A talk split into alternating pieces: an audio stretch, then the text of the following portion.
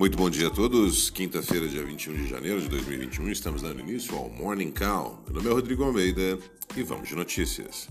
Bolsas mundiais. As bolsas mundiais têm alta nesta quinta-feira, marcando otimismo com a posse do democrata Joe Biden como novo presidente dos Estados Unidos.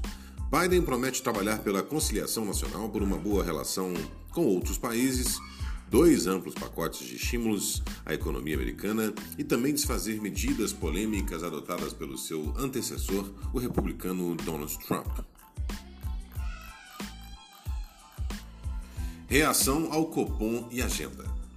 Os investidores repercutem por aqui a decisão de juros do Comitê de Política Monetária, o Copom, do Banco Central, que manteve os juros em 2% ao ano e o balanço de risco para inflação, mas retirou o Forward Index, segundo o qual sinalizava que não iria reduzir o grau de estímulo monetário desde que determinadas condições fossem satisfeitas.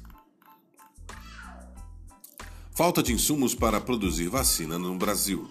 O consórcio de veículos de imprensa que sistematiza dados sobre Covid coletados por secretarias estaduais de saúde no Brasil divulgou, às 20 horas de quarta, o avanço da pandemia em 24 horas no país. Disputa na Câmara e no Senado. Sobre críticas pela atuação do governo no combate à pandemia e na execução do plano de vacinação, o presidente Jair Bolsonaro afirmou em solenidade do 80 aniversário do Comando da Aeronáutica na base aérea de Brasília que está sendo atacado.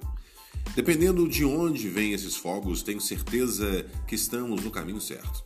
Eu prego e zelo pela união de todos, pelo entendimento, pela paz e pela harmonia. Mas os poucos setores que teimam em remar no sentido contrário, tenho certeza, vocês perderão, disse o presidente.